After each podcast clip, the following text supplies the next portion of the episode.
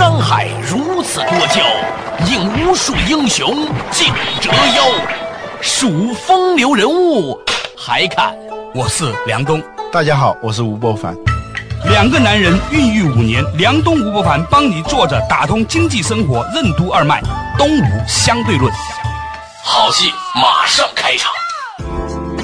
坐着打通经济生活任督二脉，大家好，欢迎来到东吴相对论，我是梁东，对面的依然是二十一世纪商业评论主编吴伯凡，伯凡你好，大家好。较早之前呢，我们讲到这个环保和这个全世界的一个息息相关的话题啊。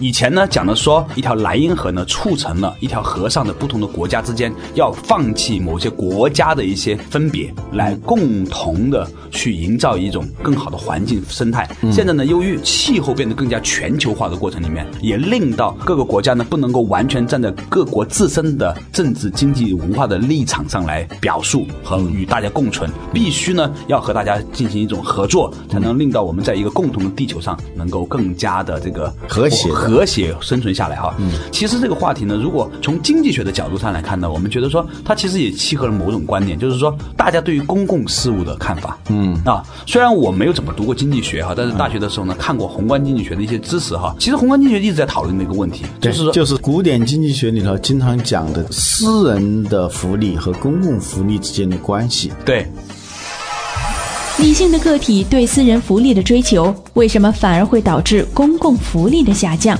每一个局部的正确，为什么组合在一起会形成整体的谬误？如何用公共改进解决市场失灵？那些看似不开窍、不合群的人，为什么最后居然会卓有成效？欢迎收听《东吴相对论》，本期话题：合成谬误的陷阱。亚当·斯密的经典表述就是：每一个个体追求他自身的利益的时候，会自动的成全公共福利。为什么会自动的成全公共福利？实际上也不是自动，是有一只看不见的手暗中在调节。嗯，比如说，他有一段话是这样说的：当我们在享用丰盛的晚餐的时候，并不是酿酒师为了讨好我们，也不是那个厨师为了完全是出于讨好我们的原因，也不是农民。特意来伺候你，来种出粮食出来，而是厨师之所以把食物做得那么好，是为了他自己生活的更好；酿酒师之所以酿出更加美味的酒，是为了让他自己生活过得更好。这就是所谓每一个人追求他自身利益的时候，会自动的成全公共福利这样一个原理。这就是看不见的手，这就是亚当·斯密对这个市场的作用的一个经典的表述。嗯，但是后来的经济学发展越来越发现这里头是有问题的，什么问题？市场失灵的问题。就市场有时候它并不是每个人都追求自身利益的时候，它一定会成全公共福利。嗯，有什么样的例子来说明呢？这样的反例非常的多了。我们有一次节目里头讲到，开车的时候，道路上行驶不顺畅的时候，每一个人总想比别人开得快一点。看到旁边的那条车道的车比较少的时候呢，他就马上就溜到那条车道上去。这样就往前挤几十米，然后呢，发现走到前面去还在堵，呃，他他自己呢又钻，不停的钻来钻去。实际上呢，这样的效果是微乎其微的，因为整体这条道路的堵塞，恰恰很大程度上是由于有不少这样的人不停的来变现而造成的。因为你变现的过程当中，你肯定要插队，后面的车行驶就要缓慢，是吧？这越多的话，整条道路就变得更加缓慢。这就是每一个人在非常理性、非常聪明的追求自己的私人福利的时候，结果使公共福利大大下降，而公共福利反过来又使你个体的福利也跟着下降。这就是市场失灵的问题。嗯，我以前在香港工作的时候，留意到一个现象，我发现香港的很多马路啊，像旺角，嗯，那个马路很窄，两车道、三车道而已，嗯，但是呢，它公共汽车开得非常快，嗯，呼啸生风，嗯，啊，北京呢，很多路呢，六七条车道、七八条车道是吧？车开得很慢，嗯，从你的角度来理论呢，就是说在香港吧，一个车呢，它要切线的，没什么好切的，啊，它不在这条道就那条道，只有两三条道是吧？对，它也就不切道了，所以它就是。自己沿那条道走，它反而呢走得比较快。对，由于呢在北京的马路很宽，嗯，左边不行，右边右边不行，再右边右边不行，还有右边，嗯，甚至到辅路，嗯，所以呢，它老是有很多的车在不停的切线的过程里面呢，嗯，总体上来说，令到整条很宽阔的马路的行进速度或者车流通过量运。营效运营效率大大下降。对，所以呢，这一点上来说呢，其实是一个蛮有趣的一个现象哈。嗯我但是我们明白了这到底有什么用呢？我们还是会做一些维护自己自私行为的一些行为。呃，有一个经济学家叫萨米尔森，也是得过诺贝尔经济学奖的。他的经济学是学经济学人都要读的。嗯，他把这种现象就归纳成一个概念，对叫合成谬误。嗯哼，什么叫合成谬误呢？就是每一个局部的看上去好像是理性的，好像是正确的，有效率的啊，加起来它是一个谬误。呃，有时候啊，我们从个人行为上，你发现好多人好像很聪明，嗯，总特别机灵，特别会哎会来事儿。哎，这来事儿特别见风使舵，随时的就那种随机应变啊等等。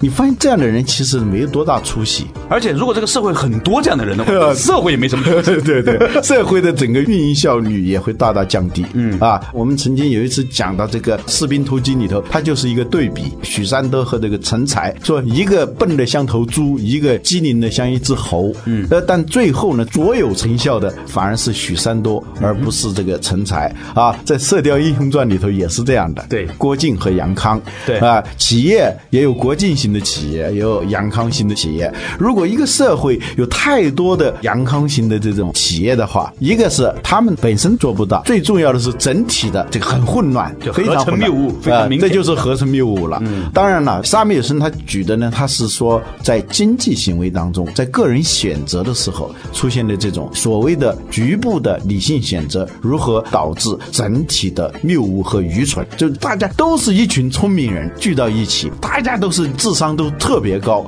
然后导致集体的智商巨低无比。三个什么？三个三个诸葛亮还不如一个臭皮匠，三个和尚啊抬水，三个臭皮匠有时候能成为一个诸葛亮，三个诸葛亮就抵不上个臭皮匠。呃，三个臭皮匠也抵不上一个诸葛亮，就像我们以前提的那个，对一百个人呃也不能做一个曹雪芹，是吧？也写不出《红楼梦》，是吧？啊，所以呢，这个东西不可切换啊。嗯，这个三条龙在一起变成三条虫这种现象是吧？也是一种合成谬误。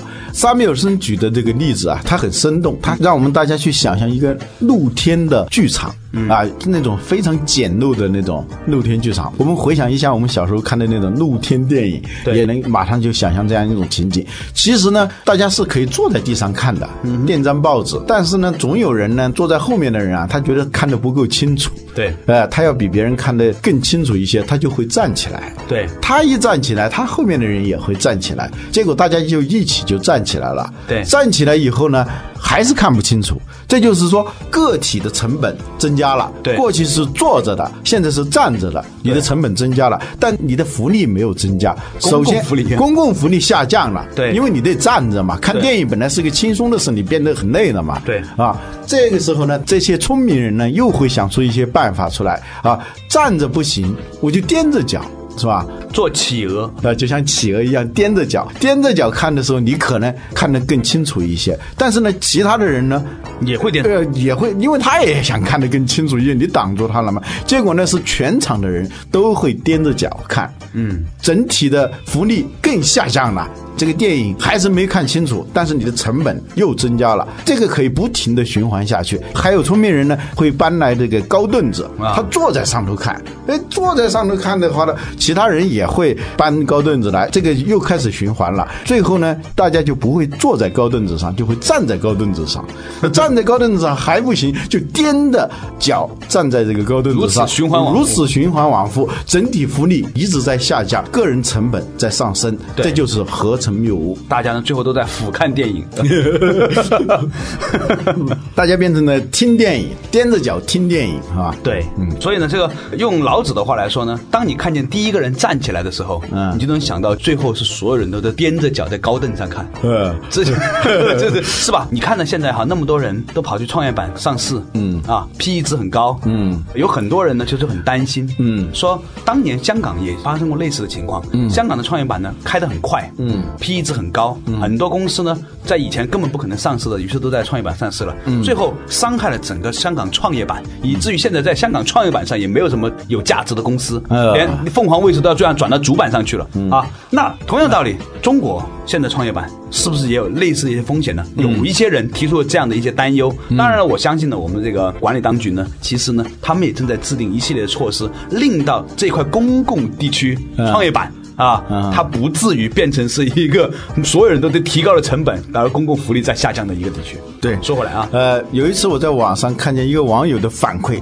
啊，他说昨天晚上听东吴相对论啊。吴伯凡的一句话让我的心都凉了。啊。我以为是一句什么话呢，我说了什么反动的话了，啊。其实是我当时是引用的《道德经》里头的一句话：“天下皆知美之谓美，斯恶也。”对就天下都觉得这个事情是好事的时候，这个事儿一定就变成一个坏事。嗯啊，这也是一种合成谬误、啊。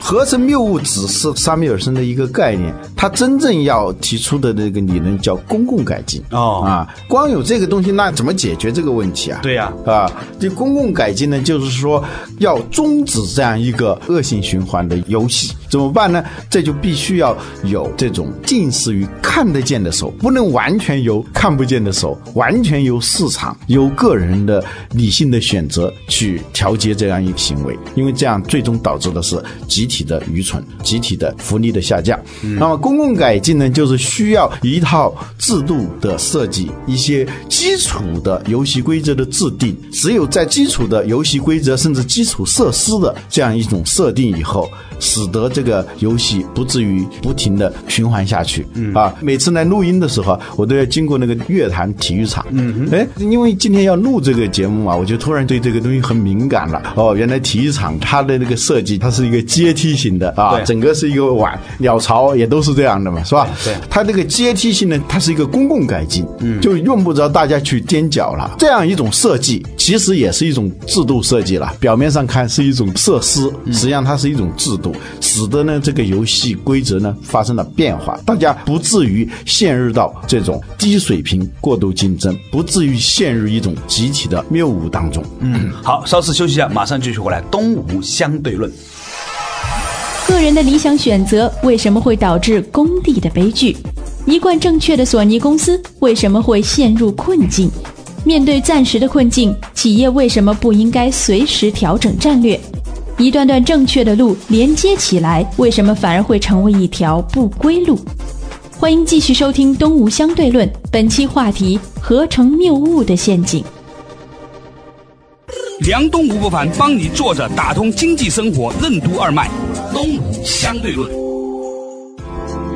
作者打通经济生活任督二脉，仍然回来到东吴相对论。刚才呢，吴伯凡呢，从一个乐坛南街的这个体育馆碗状的设计，来想到了一个制度上的改良。如果我们在刚开始设计这个体育场的时候，就让后面的人比前面的人坐得高一点点，这样的话，他就不需要垫着脚也能看到的话呢，就不会有那么多愚蠢的人第一个站起来，然后引发大家都这样站起来。那些聪明的人，首先是聪明的人，最终都陷入愚蠢了，就这对，就是那些。聪明的人是吧？所以这个世界上是聪明人搞乱的，这是有道理的，是吧？对嗯好，那说回来，这个其实是从萨缪尔森的这一种所谓的公共改进啊来提到的一个话题。嗯，那对我们个人来说有什么意义呢？对于个人、对于企业、对于社会这三个层面的管理，我觉得都是有意义的。嗯哼，个人层面，你曾经讲到这个“真”这个字是吧？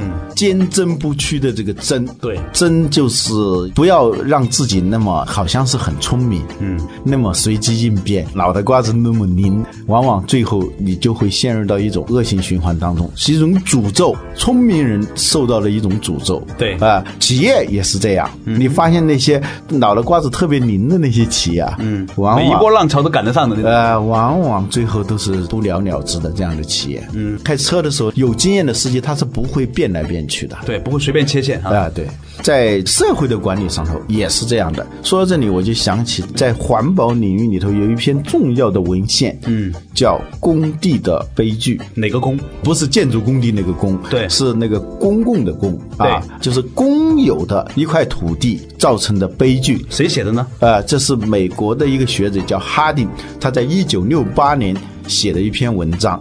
对它是分析一种什么现象呢？也跟我们说的这个市场失灵有关系。对啊，他是说过去啊，英国的一些贵族啊，他们拥有很多土地，哎，他们还有一点社会责任感吧，啊他们就把他们的这些土地里头划出一片土地来，让穷人在那上头去放牧。这样，由于这块土地谁都可以在上头去放牧了，对啊，每一家呢都希望自己的羊的数量更多一些，因为羊的数量越多，最后他赚的钱就会越多嘛。对他们可能理智上知道羊太多了，牛太多了，这块地最终是要废掉的，最终是没有草吃的啊、全部饿死的。但是呢，他们会这样想：嗯，我家一两头羊有什么关系啊？黄河里的一泡尿，多也不多，少也不少。对，每一个人都这么想的时候，最后就不停的去会追加数量，而且羊的数量和牛的数量本身呢，它也有一个几何级数的增长，是吧？对最后呢，这个公共牧场啊，突然有一天草全没了，嗯啊，所有的羊和牛都饿死了。那它说明什么呢？这就是每一个人的个体的所谓的理性选择，最终导致一种愚蠢和谬误，甚至是灾难性的影响。是不是从另外一个角度也说明一个问题，就是说那一些产权不清的东西，啊，对，最后很多经济学家都拿这个例子来说，产权一定要明晰。对如果大家都觉得这个是公有的，但是既不是你的，又不是我的，最后它就会导致这种掠夺性的利用。啊，这这是常常这么解释的。但是呢，从事环保的人呢，他也用这样一个比喻来讲整个地球的环境的恶化，是跟大家的所谓的理性选择有关的。嗯啊，所以呢，整个地球在某种程度上也是一片工地。大家会会把它当成是取之不尽、用之不竭的一个源头，这样呢就不断的去掠夺性的、榨取式的利用它，而不是像有些哲学家提的，我们不是地球的主人，我们是地球的护林人。嗯啊，护林人的意思就是说，这片土地不是你的不是你的，这森林不是你的，但你好好保护了呢，你还有饭吃。如果你是一个小保姆，你最后觉得这家是你的，是吧？你可以是胡作非为，你可以掠夺性的利用这个资源的话，最后集体毁灭啊！我们要有一种护林人的态度，而不是一种主人的这样一种态度。嗯，这是环保主义者哎从这个角度来说明问题。嗯，你刚才说讲到这个地方的时候啊，那我突然想到，昨天晚上我看到一篇关于大众马的文章。嗯，昨天晚上呢，我在看一篇东西呢，讲的这个大众马的生平啊，嗯说这个大文豪大众马呢，虽然长得不是很漂亮，但是呢，因为他肯花钱在女人身上，虽然当时他有很多的女朋友，嗯，结果呢，最后他晚年极其凄惨，嗯，连饭都吃不起，要把自己的羊毛大衣当掉才能吃上饭，嗯。其实是什么原因呢？是因为那个时候啊，他的女朋友很多，嗯，大家呢都认为大仲马呢是一块公共地区，所以呢赶紧从他那里呢掠夺走，拿到一部分钱，所以最后那个公共场所呢，这个工地呢，我这个就变成是荒芜了。啊。与此对应的是呢，以前我有一个同事，他有一年在新婚纪念的时候啊，嗯带着他的太太嗯去五星级酒店吃自助餐，结果被他太太骂了一顿，嗯说花那么多钱干嘛？他当然觉得很悲哀，但是实际上是什么呢？因因为他的太太知道他的钱也是他的钱，他的产权明晰，你知道吧？所以呢，他会帮他护着这个钱。所以呢，这种人呢，往往到了老的时候呢，还留下两个子儿，对。可以养老送终，这叫可持续发展。对对对。啊，所以产权明确，所以这个话呢，其实从经济学往生活里面延伸呢，就是说明一个道理：一个太多男朋友的女人，或者一个太多女朋友的男人呢，他通常的结果不好，是有他的经济学深刻含义和呃原因的。对对对，因为他产权没挂钩嘛。对对对对对，产权交易所没开张呢。这个话说远了哈，但是呢，我觉得说老吴，你刚才讲的这个很多人的自私行为或者很多人的技巧行为，会导致集体的这个愚蠢哈。嗯，我们把这个事情呢拉成一条线，嗯，是人生的多次的技巧行为，嗯，最后会不会造成这一个人这个生命轨迹的愚蠢结果？你一样的，这也是一种合成谬误。对，我研究过几家公司，比如说索尼，原来是非常好的一家公司。始，竞争力极强。现在呢，它的经营啊非常的困难，嗯啊，巨额的亏损，而且这种亏损不完全可以归咎到经济危机，对它是由于它历年来的这种战略发展所致。嗯，但是呢，你分解一下索尼这些年的这些企业行为的话，你发现它每一个行为好像都是有道理的就。当时起码看来是很 smart 的，呃对对对对，但是这些非常正确的一步合起来，就通向了那个陷阱啊！我们曾经有一次讲那个说德国人打仗总是小心翼翼的避开一个个小陷阱，以便顺利的掉入那个大陷阱，啊，这也是一种合成谬误。企业是这样，个人我们刚才已经讲了，很多人做选择的时候，他都是依据一个利益最大化。或者说最简便、最省事的一种方法，起码是谋求在当下此刻的投资回报率最高的这样一种方式去做选择。但是呢，最后你发现这样的人最后往往结局都不是太好。嗯，呃，原因呢就在于他的整个的选择行为也是陷入到一种合成谬误。哈佛商学院有个教授啊曾经说过，在企业的决策过程当中，我们一定不要因为眼下的某种便利或者是诱惑，而行驶到一条道德和经营的捷径、一条便道上去。嗯，这个时候你只要走上了这一条路，往往这条路是没法掉头的。嗯嗯，就一直这样走下去啊。如果把企业的经营呢比喻成一条河的话，这就像王朔说的：“青春本来是一条河，流着流着就成了泥汤子。”企业呢，有时候也是这样。刚开始的时候，你如果走的不是正道，往往局部的都是能比别人走的好一点啊，利益最大化的是吧？啊，对，但最后呢，也成了一条低等级的，而且没法掉头的一条路，甚至是不归路。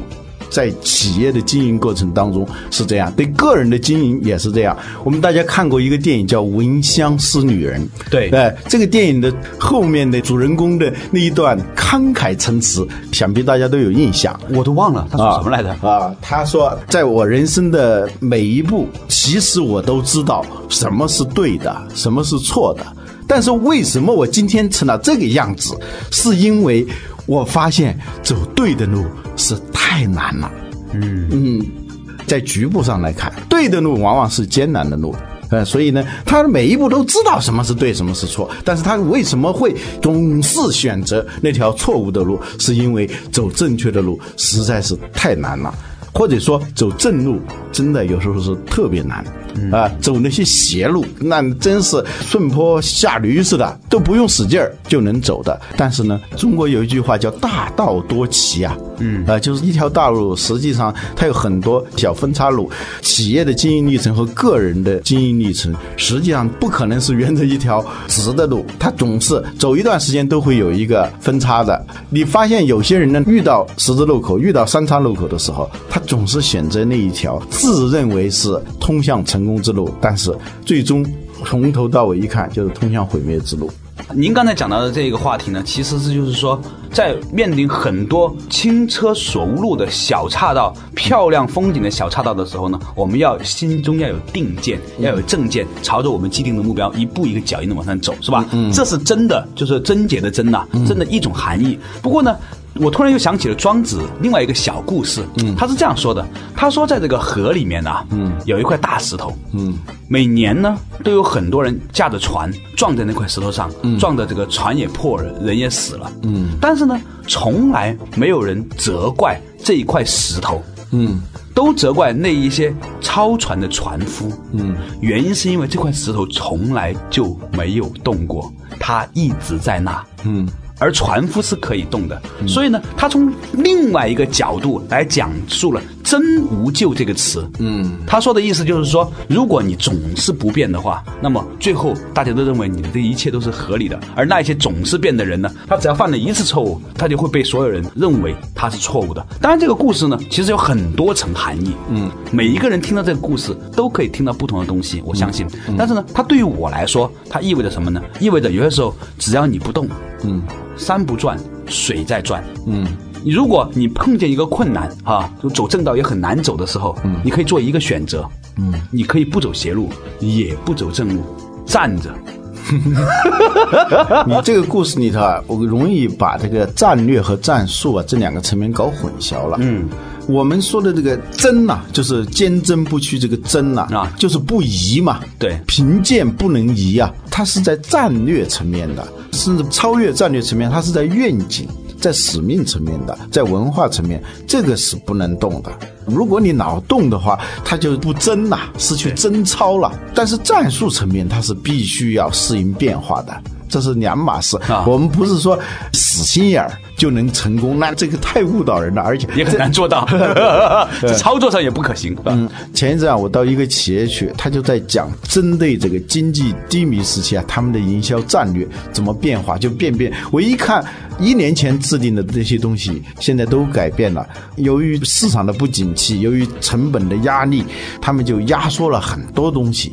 我当时就引用了孟子的这一句话：“贫贱不能移。”啊、在那种语境下，他一听，他觉得这句话对他启发非常大。现在是贫贱，是钱很少，资源很少，但是你要想一想，你的公司到底要成为一家什么样的公司？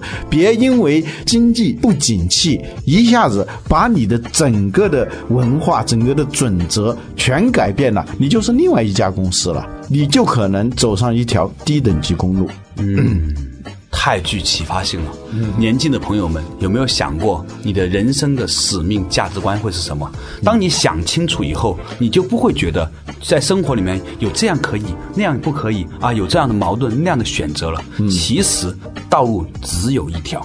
如果你真的清楚你要去哪里的话，好了，感谢大家收听今天的东吴相对论，下一期同一时间再见。